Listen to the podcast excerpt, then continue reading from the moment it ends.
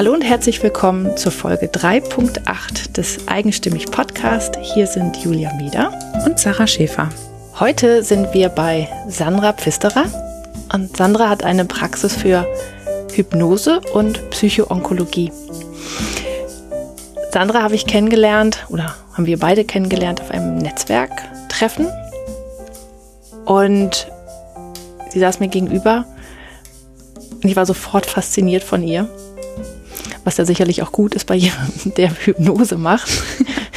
Also ich würde sofort zu ihr gehen und mich von ihr hypnotisieren lassen. Ich finde das Thema auch ganz spannend und frage auch nochmal ganz intensiv nach im Podcast, wie das denn so geht. Und Sandra ist einfach ein wirklich ein besonderer Mensch, bei dem man sich einfach sofort wohlfühlt, wenn man bei ihr ist.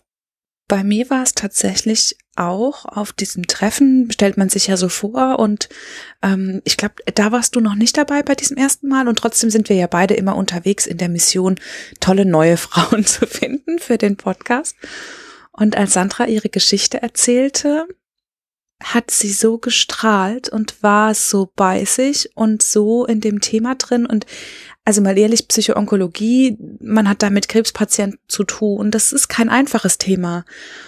Wenn aber jemand von der Berufsfindung sozusagen, also Sandra erzählte die Geschichte, wie sie dazu kam zur Psychoonkologie, wenn man dabei so strahlt, dann ist halt völlig klar, dass das genau das Richtige ist. Und als sie so gestrahlt und das erzählt hat, konnte ich kaum erwarten, Julia zu sagen, Julia, wir haben die nächste eigenstimmig Frau gefunden. Ja, und sie ist auch wirklich genau die richtige, weil auch das Gespräch geht wirklich in die Tiefe.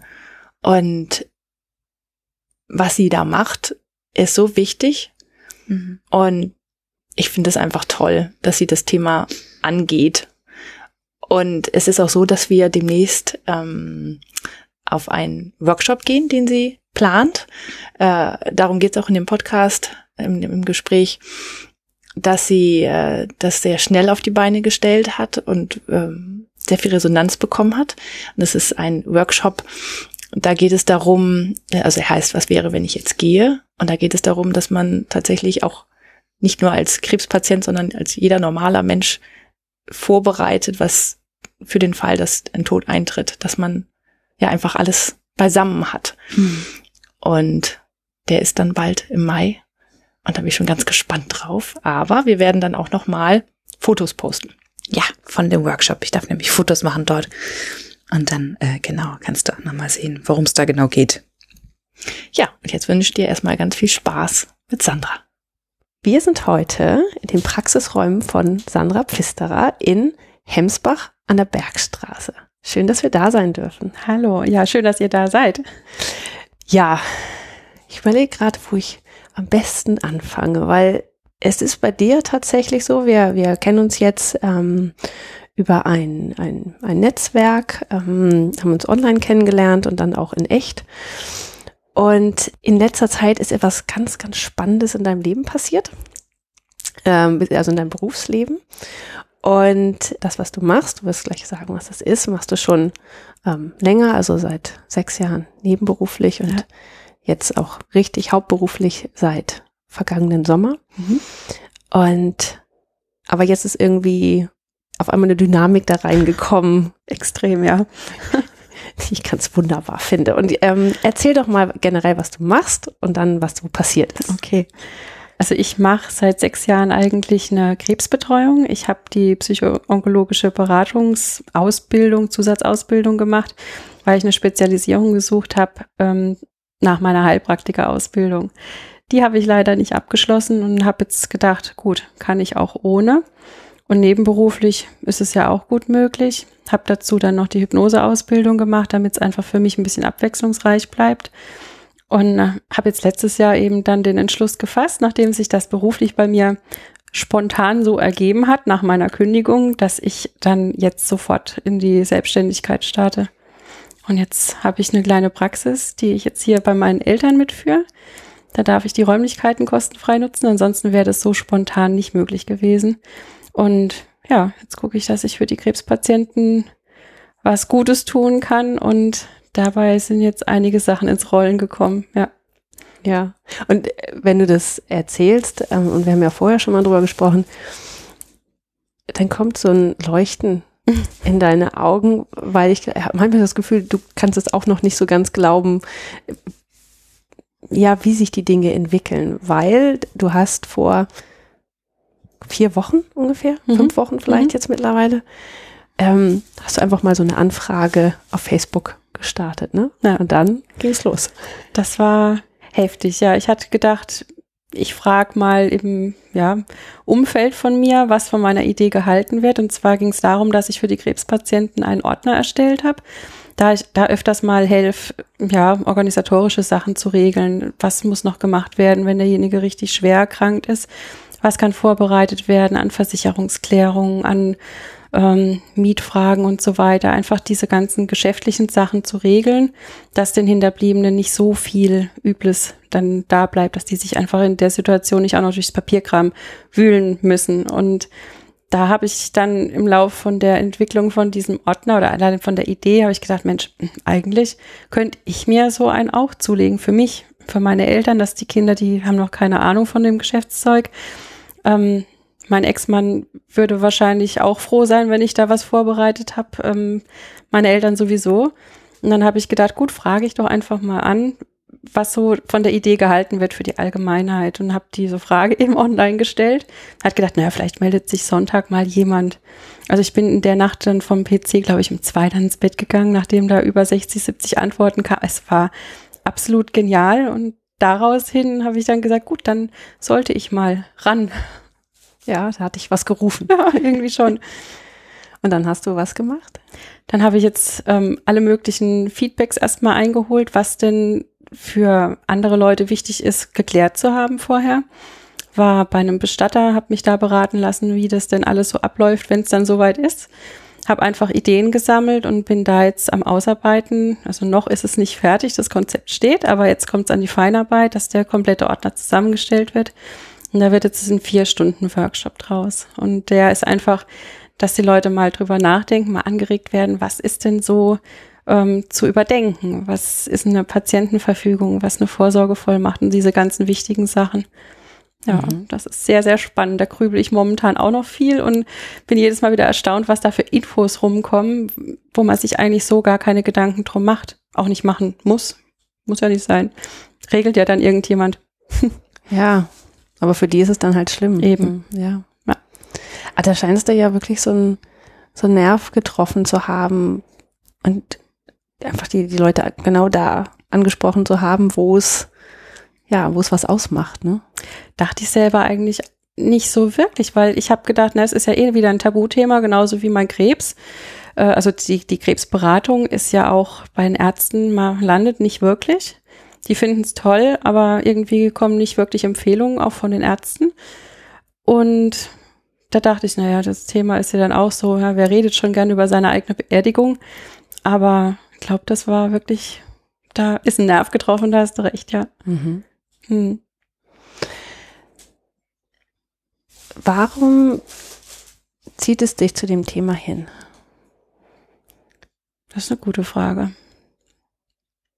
Zu dem Thema jetzt mit, mit der, Mit dem Krebs, mit dem das Thema Tod, das ja, was ja dann einfach wahrscheinlich durch den Krebs gekommen ja. ist. das ja. hat sich dadurch so ergeben Ja. mit dem Tod einfach, also diese endgültige Vorbereitung von dem letzten Schritt eigentlich. Das hat sich einfach durch die Arbeit ergeben. Der Krebs an sich hat sich dadurch ergeben, dass ich selber mal eine Diagnose hatte. Die war gutartig, war gar nicht dramatisch. Aber allein die Aussage vom Arzt zu bekommen, da könnte, das ist ein Tumor, er könnte Krebs sein und naja, man weiß nicht so genau, wir müssen halt mal operieren. War schon spannend. Und bis dann die Auswertung vom Krankenhaus kam von diesem Gewebe, war einfach so eine Zeit, die wünscht man nicht wirklich jemanden, nicht mit einem kleinen Kind. Auch, denke ich mal, ohne Kinder ist sie nicht so prickelnd. Und da habe ich mir gedacht, gut, wenn es mir jetzt schon so schlecht gegangen ist mit einem gutartigen Befund, wie geht's Leuten, die richtigen Krebs haben, also die richtig krank sind, die eventuell eine schlechte Prognose haben und hatte dann auf einem anderen Weg mitbekommen im Krankenhaus, wie eine Frau eine ganz schlimme Diagnose gestellt bekommen hat, vom Arzt übermittelt bekommen hat und wurde dann im Zimmer weinend liegen gelassen. Habe ich gesagt, das kann es nicht sein. Das fand ich persönlich so schrecklich, die Frau da liegen zu sehen. Ich selber konnte nicht mehr groß reagieren, weil ich anschließend in den OP musste. Ähm, und da habe ich mich als Unbeteiligte eigentlich total hilflos gefühlt und habe gedacht, da muss es doch irgendein Bindeglied geben zwischen Patient und Arzt, dass jemand rufbar ist und der dann vermittelt. Und da habe ich mich dann danach schlau gemacht und das war dann ab da mein Thema, dass ich da einfach sage, gut, es gibt nicht viele, es gibt in Deutschland ein ganz, ganz dünnes Netz, aber da möchte ich dann gern dazugehören. Mhm. Und wie sieht so eine Ausbildung aus? Also wenn man das macht? Die schaut dünn aus. Es gibt nicht viele Anbieter, die das machen. Es gibt in Heidelberg eine Stelle für Ärzte, die auch zertifiziert dann ist von der Deutschen Krebsgesellschaft. Kommt man leider bloß mit Abi ran oder Hochschulstudium, was ja Abi voraussetzt. Daran bin ich damals gescheitert. Die hätte ich unheimlich gern gehabt, habe mich dann für eine alternative Ausbildung bemüht, die auch toll war, war halt dann nur eine Wochenausbildung und ähm, die hat mir dann aber wichtige Sachen gezeigt, wie zum Beispiel meine eigene Grenze einschätzen können, dass ich dieses Thema einfach nicht für mich so annehme, dass ich zwar den Leuten helfen kann, aber dass ich selber nicht dran kaputt gehe, weil mhm. es ist einfach ein, ein hartes Thema. Und äh, das war für mich ganz wichtig und den Rest habe ich mir aus vielen, vielen Sachbüchern einfach zusammengestellt, habe mein Konzept aus den Büchern erarbeitet, habe mir dann wirklich ein Therapiekonzept für die Patienten, also ein Behandlungskonzept zurechtgelegt und ausgearbeitet und äh, funktioniert. Was ich jetzt machen kann, ich habe nächstes Jahr die Möglichkeit, eben diese Zertifizierung doch zu bekommen über einen tollen Professor, der diese Möglichkeit ähm, offen hat für Leute ohne Abi. Habe ich aber durch Zufall jetzt eben über diese Ausstellungs äh, Ausbildungsstelle für Ärzte erfahren, Gott sei Dank. Ja, es ergibt sich dann manchmal, ne? Irgendwie, ja. Ja. Und vielleicht musstest du das auch einfach dir selber erarbeiten. Mhm. Vielleicht macht es dich zu einem noch besseren Begleiter. Dann in dem Fall. Ja. Wie, und wie, also ich meine, das Thema Hypnose zum Beispiel, mhm. ne, das kam ja dann für dich noch dazu. Ja. Das ist ja für viele Leute so ein bisschen unheimlich, glaube ich, oder? Ja. Also ich meine, das Thema Krebs auch. Mhm. Aber dann Hypnose noch dazu. Ja, ich bleibe bei meinen Tabuthemen. Ist gut. Finde ich super. ähm, wie kam es dazu? Die Neugier. Und ich glaube, das war wirklich in der Heilpraktikerschule ein Dozent, der gesagt hat, nee, dich will ich gar nicht, wo ich gesagt habe, und jetzt erst recht. Also ich weiß nicht, es war so eine Trotzreaktion. Der hat ähm, meine Frage nicht beantworten wollen, ihr dann wahrscheinlich an einem schlechten Tag erwischt. Ich weiß, ich habe ihn dann auch nicht mehr gesehen. Ähm, und dann wurde ich einfach neugierig. habe gesagt, wenn der meint, das ist nichts für mich, warum meint er das? Und habe das dann auch woanders gemacht und habe dann so meine Sachen rausgepickt, die mich interessiert haben. Habe einfach gedacht, ich probiere es mal, mach mal so eine Grundausbildung, guck mal, ob es überhaupt für mich was taugt, ob ich damit arbeiten kann, weil ich also war auch super skeptisch, habe gedacht, naja, Hokuspokus und dann kriegst du so ein Pendel vor die Nase und bist dann auf einmal K.O. Aber ja, man muss ja nicht auf die Schauhypnose gehen. Man kann ja wirklich Sachen damit unheimlich toll anstoßen für die Leute und kann einfach sagen, gut, du hast ein Problem, weißt aber selber nicht, wo das Problem sitzt. Dann schauen wir mal, ob wir dich irgendwie weiterbringen können, weil was bringt's, wenn man die Ursache raussucht und rauspickt und jahrelang rumforscht, wenn derjenige bloß einen Schnitt ziehen möchte und mit dem Stand jetzt weiterleben möchte und zwar ohne Angst oder ohne Probleme. Und das geht mit der Hypnose relativ gut. Okay, jetzt musst du noch mal den Unterschied erklären zwischen einer Schauhypnose und einer okay. Anderen Hypnose. Aha. Also die Schauhypnose ist dann hauptsächlich so, dass man sagt, du vergisst jetzt, wenn ich dich jetzt runtergezählt habe, die Zahl drei. Dass du dann eins, zwei, vier und das war's dann. Und dann läufst du rum und sagst, ja, ich kann die Zahl nicht mehr aussprechen. Das funktioniert auch. Mache ich aber nicht, weil ich das, ähm, ich sehe da keinen Sinn dahinter. Klar, es ist witzig. Ähm, ich könnte es. Wir haben es in der Ausbildung mitgehabt, so verschiedene Sachen, einfach um zu sehen, dass sowas auch funktioniert, wenn der Gegenüber bereit ist, da mitzumachen. Aber ich sehe da so überhaupt gar keinen Sinn drin. Ist mir zu doof. Ja, mag mhm. ich nicht. Und an so eine andere Form von Hypnose, wie du das machst, mhm. was, was passiert da? Also, oder Ja. Bei der Hypnose, die ich mache, ist hauptsächlich so, dass du ähm, eine richtig schöne Tiefenentspannung hast, dass du so auf ein gewisses Grundlevel kommst, wo einfach mal der Kopf ausgeschaltet wird. Du kriegst alles mit, was ich mit dir bespreche, was ich dir erzähle.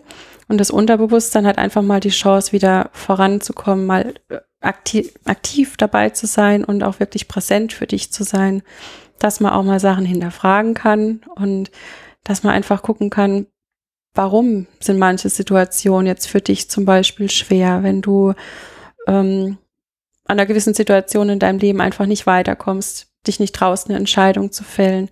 Und das Unterbewusstsein ist ja eigentlich nichts anderes wie dieses Bauchgefühl, auf das man manchmal nicht vertraut und äh, eher dann auf den Kopf und auf die Vernunft hört, egal ob es sich jetzt weiterbringt oder nicht. Und da kann man dann ruhig aus mal sagen in der Hypnose, man erlebt einfach mal die Zukunft und kann sich mal reinfühlen, wie es sich anfühlt, diesen Schritt schon gegangen zu haben. Einfach mal so, ja, nicht, nicht hellseherisch zu sein, um, um die Zukunft zu blicken, aber einfach mal dieses Gefühl zu entwickeln, wenn du dich jetzt traust, deinen Job zum Beispiel zu kündigen, fühlt sich das dann die nächsten fünf Jahre ganz, ganz elendig an oder wird es dadurch für dich, fürs Gefühl besser?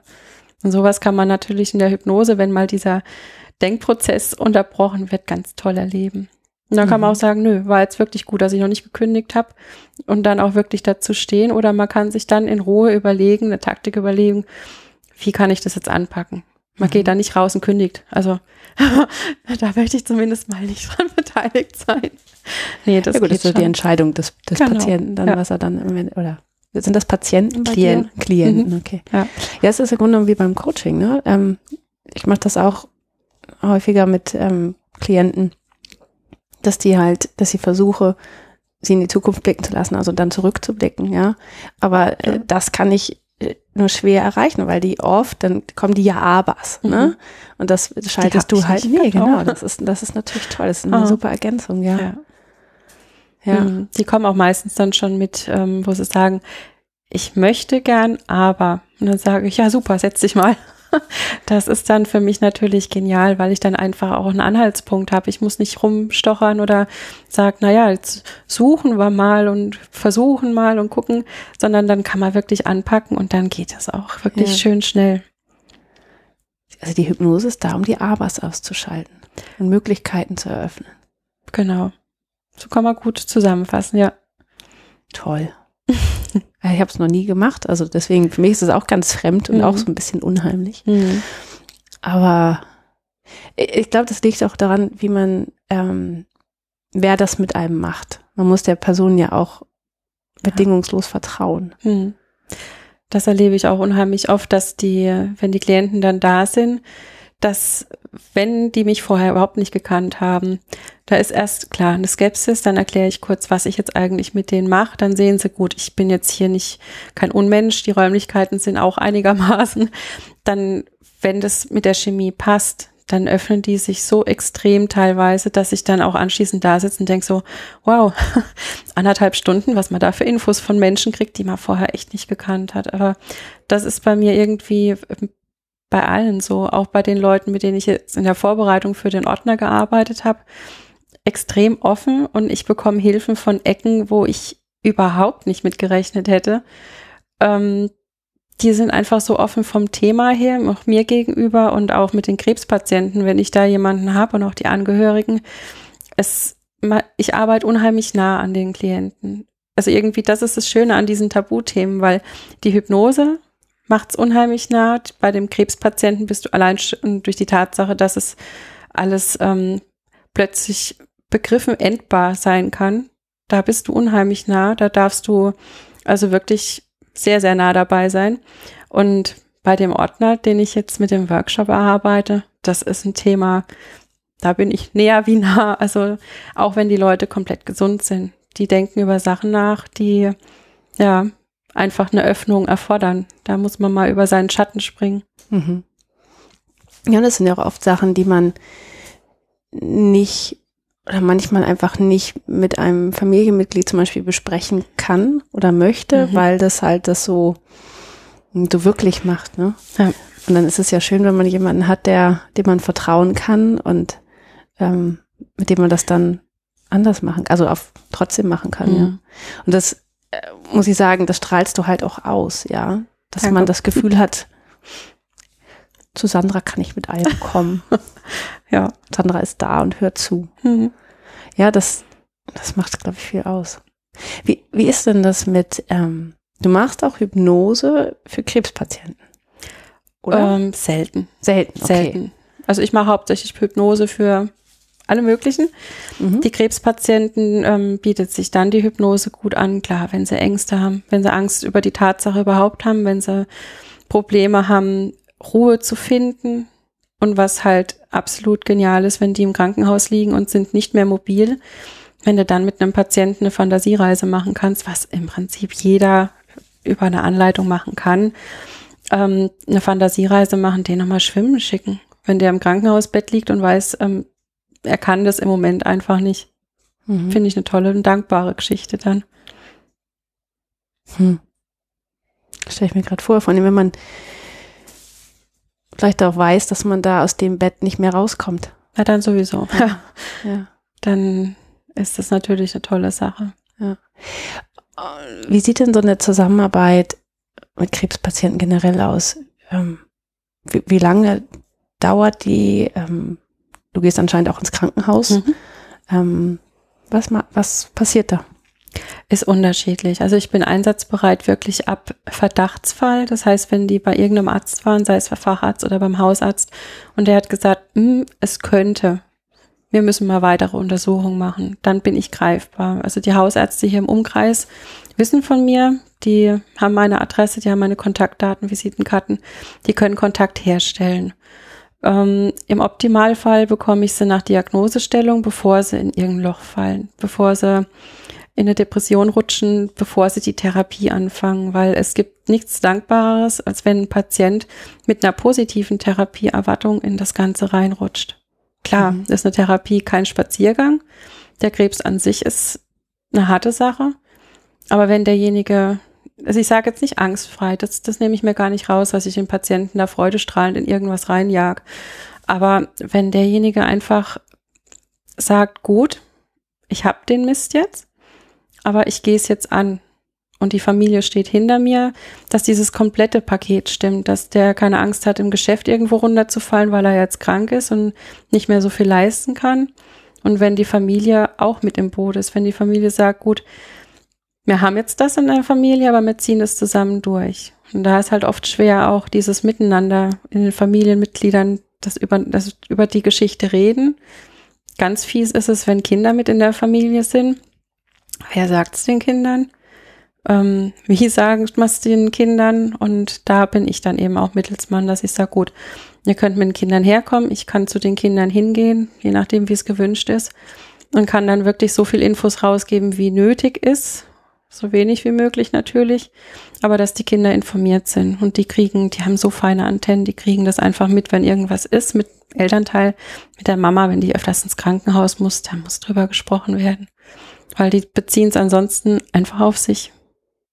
Mhm. Die können das nicht so unterscheiden.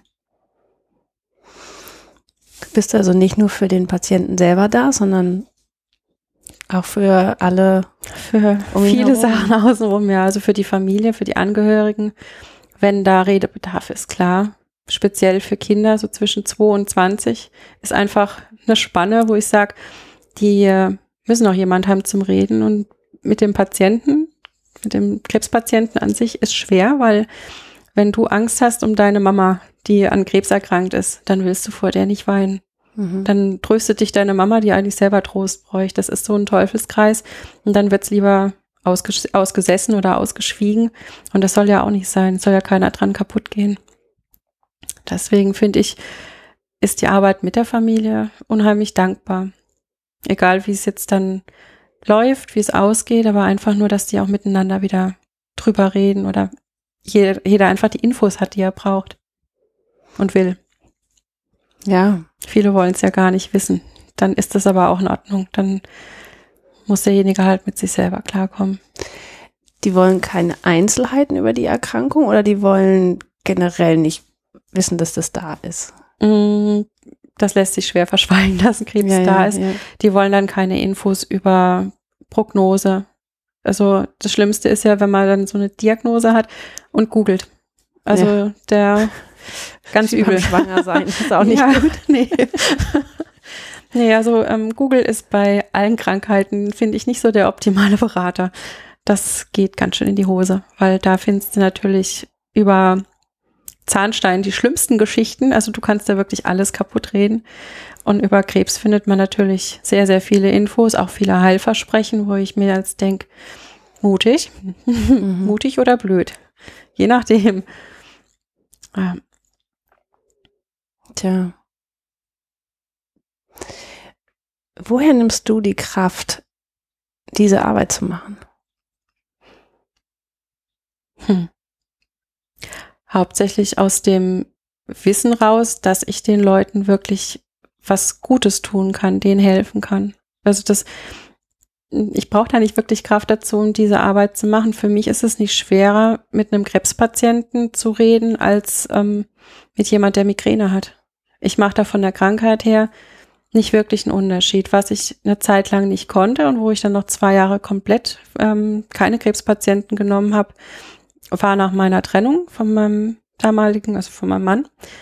Und da habe ich zwei Jahre lang keine Krebspatienten nehmen können, weil ich hatte einfach keine Barriere. Das ging nicht.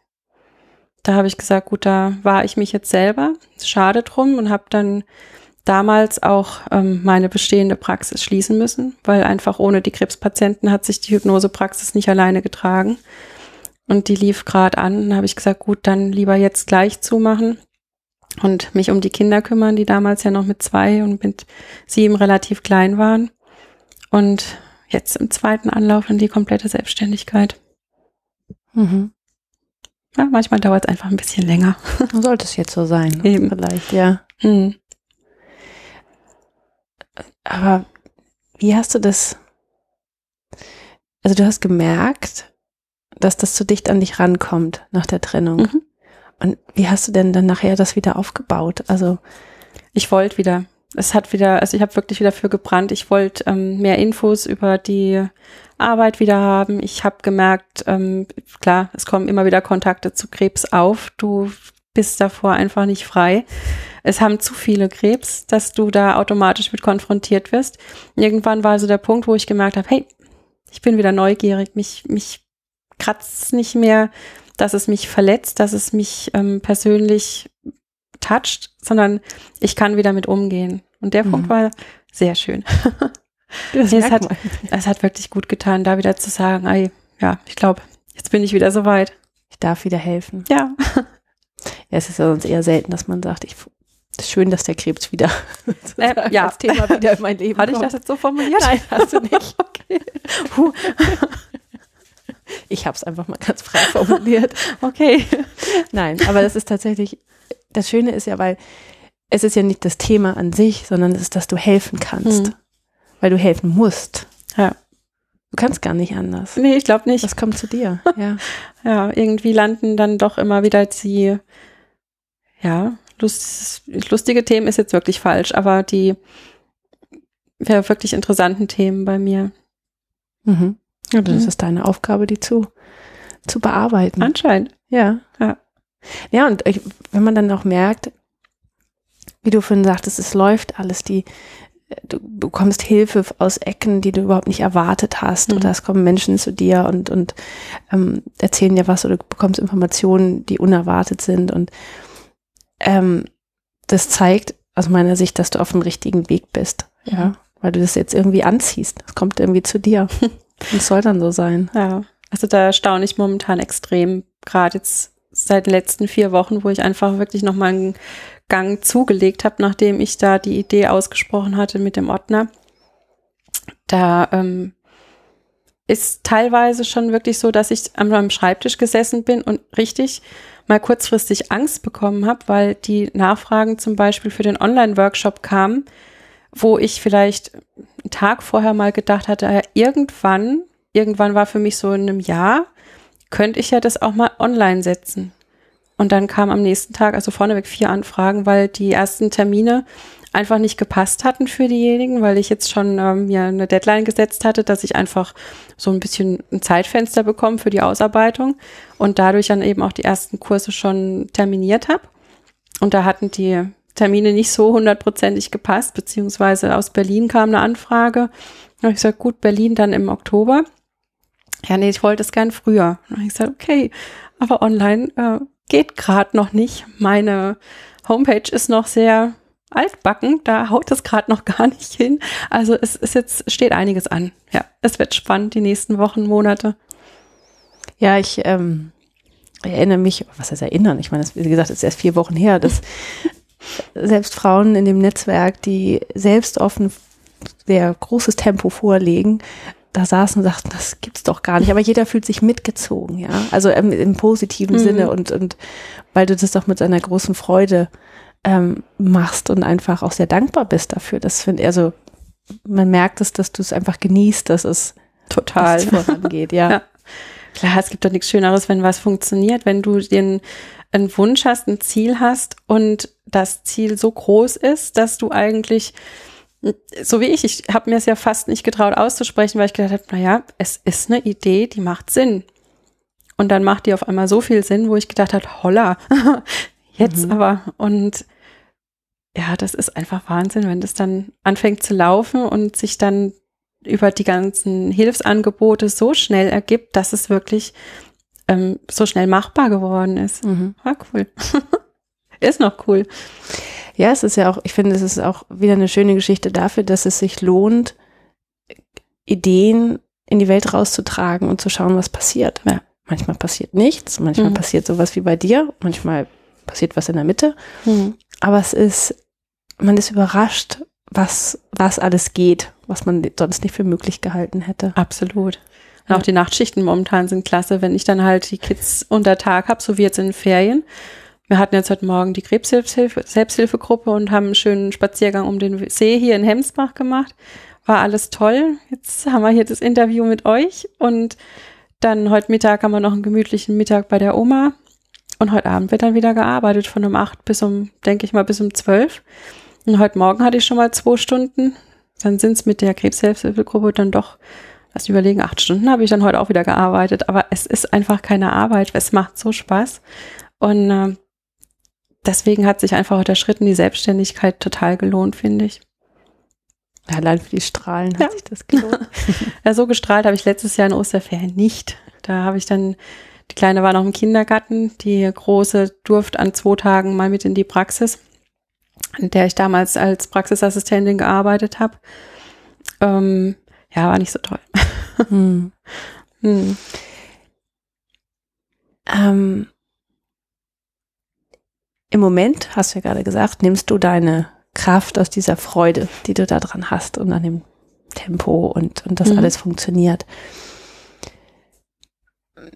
Wie achtest du sonst auf dich? Gibt es irgendwelche Rituale, irgendwelche Dinge, die du tust, die dir gut tun und dir Kraft geben?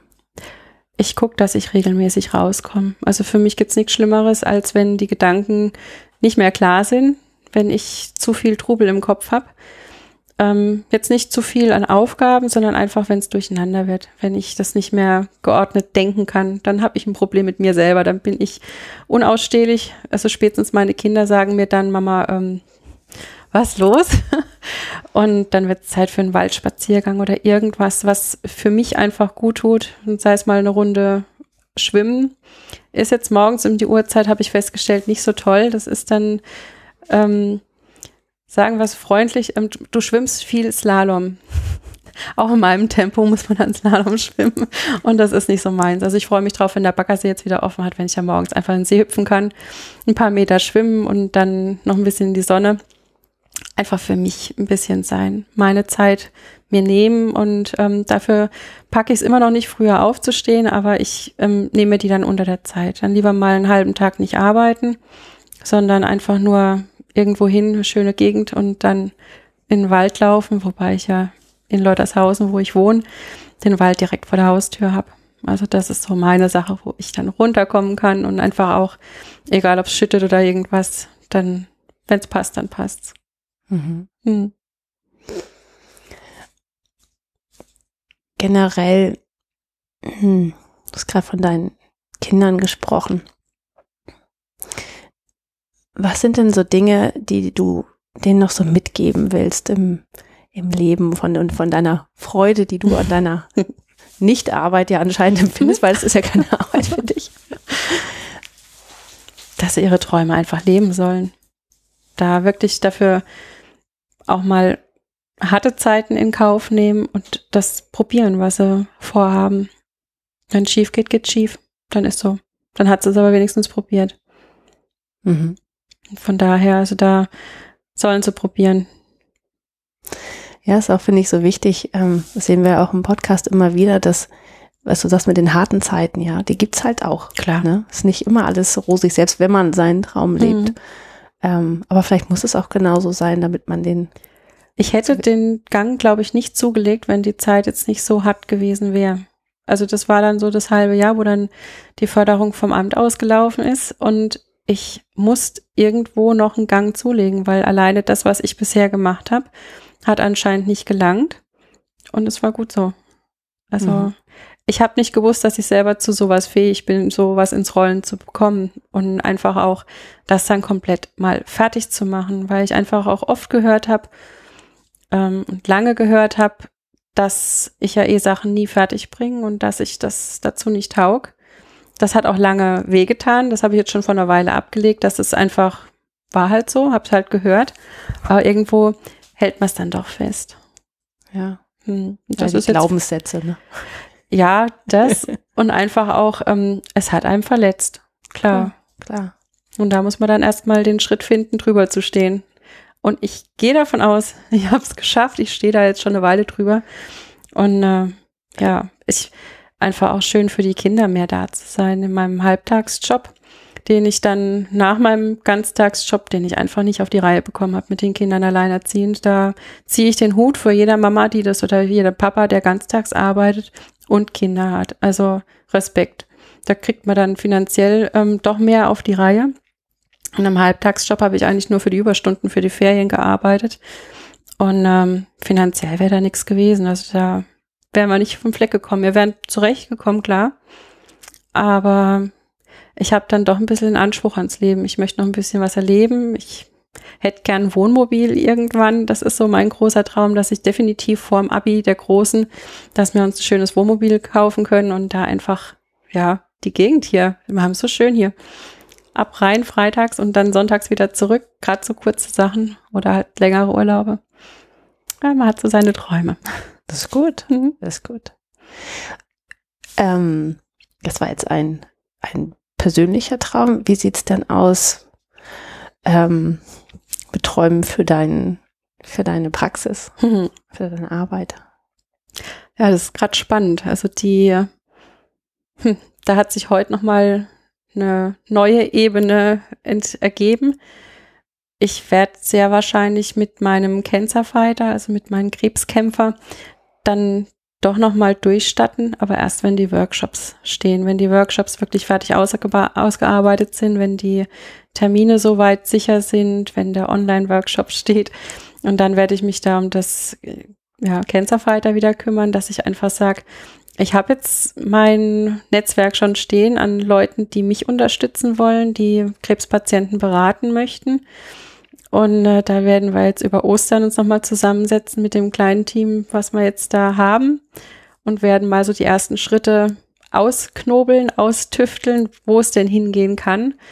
Also definitiv so, dass man dann kostengünstiger für die Krebspatienten beraten kann. Weil im Moment habe ich ja davon leben müssen. Dann musste ich meinen Stundensatz verlangen, was mir oft wirklich Bauchweh gemacht hat, weil ein Krebspatient kann nichts dazu, dass er bei mir ist der ist froh, dass er Hilfe kriegt und ich muss von ihm Geld verlangen, weil es die Krankenkassen einfach nicht übernehmen. Und das hat mir, also das war so das Hauptproblem von, von meiner Arbeit mit den Krebspatienten, dass ich ein schlechtes Gewissen hatte, meine Arbeit in Rechnung zu stellen. Das war äh, blöd. Und die Situation möchte ich halt einfach ein bisschen optimieren. Das heißt, ich habe Leute, die auch mitberaten möchten, die auch in Kliniken mitarbeiten möchten. Und da können wir jetzt ja, nochmal anders denken, wenn mein Lebensunterhalt eben nicht davon abhängig ist. Das wird nochmal eine ganz andere Freiheit dann. Ja, genau, wollte ich gerade sagen, das ist, man ist dann ja viel, viel freier, ne? Absolut, ja. Mhm. Auch, auch emotional freier, weil man Klar. Wenn du sagen kannst, du, ja, dann mache ich halt mal einen Infostand. Ja, wenn mir der nicht wehtut, wenn ich in den acht Stunden nicht hätte arbeiten müssen, dann ist das für mich auch kein Problem, den zu machen. Da stelle auch ich mich gern dahin und, und halte Infos. Aber jetzt im Moment äh, wäre es halt einfach in dem Geschäftsaufbau von mir nicht möglich gewesen. Mhm. Ja. Alles zu seiner Zeit. Eben. Ja, und ich glaube auch bei dir ist einfach so ein Gefühl, du wirst, ich glaube, du kannst noch gar nicht so groß denken, wie es bei dir werden wird.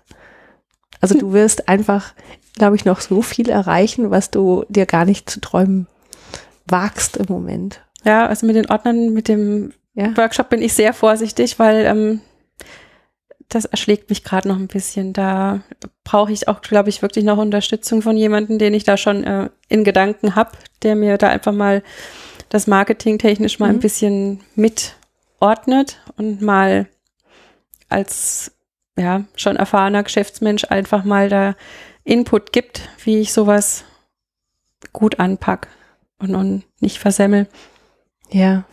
da brauche ich dann schon noch Unterstützung, genauso wie ich das dann einfach ähm, vom Konzept her sichern muss.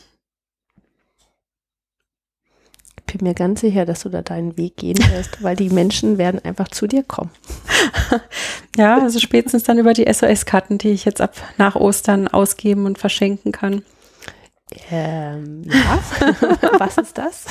Das sind kleine Faltkärtchen, so wie eine Visitenkarte, Doppelvisitenkarte, die so groß sind wie eine Versicherungskarte. Mhm. Die sollte optimalerweise zur Versicherungskarte in den Geldbeutel.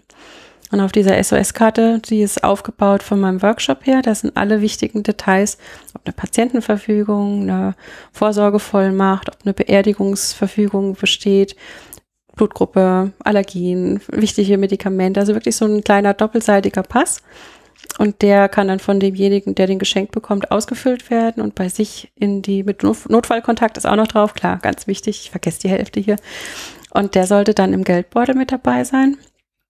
Und da gehe ich jetzt nach Ostern die Ärzte hier im Umkreis an oder da eben, wo ich die Workshops gebe. Kindergärten, Tierärzte, weil die Tiere dürfen nämlich auch mit drauf benannt werden. ja, und ich denke, da wird dann der Workshop schon noch ein bisschen bekannter werden. Ja. Ja, was du machst, ist wirklich so allumfassend, ne? Hm. Also Ja. du schaust in alle Lebensbereiche rein, schaust alle Familienmitglieder und so weiter an Ja. und es ist ein schöner großer Blick, den du hast. Danke. Ja. Du machst das ja auch nicht nur nicht nur hier, ne? Also, also du sagst immer, also dass du zu den Ärzten hier im Umkreis Mhm. gehst, aber im Grunde genommen, du machst es ja auch weiter, ne? Also du, Ich mache es deutschlandweit. ja. Genau, also ich kann deutschlandweit gebucht werden. Ab zehn Personen komme ich hin, wo immer ihr Mhm. mich wollt. Das ist möglich. Wir haben es jetzt hier in Stuttgart, in Mannheim, Metzingen, auf Kloster Andex habe ich mir das erlaubt zu buchen. Mhm. Und in Berlin ist jetzt geplant. Also im Toll. Oktober, da habe ich noch keine Räumlichkeit. Aber so, das sind jetzt die ersten Workshops, die ich gesetzt habe vom Termin her. Mhm. Und äh, das wird noch weitergehen, klar. Und dann der Online-Kurs. Äh, ja.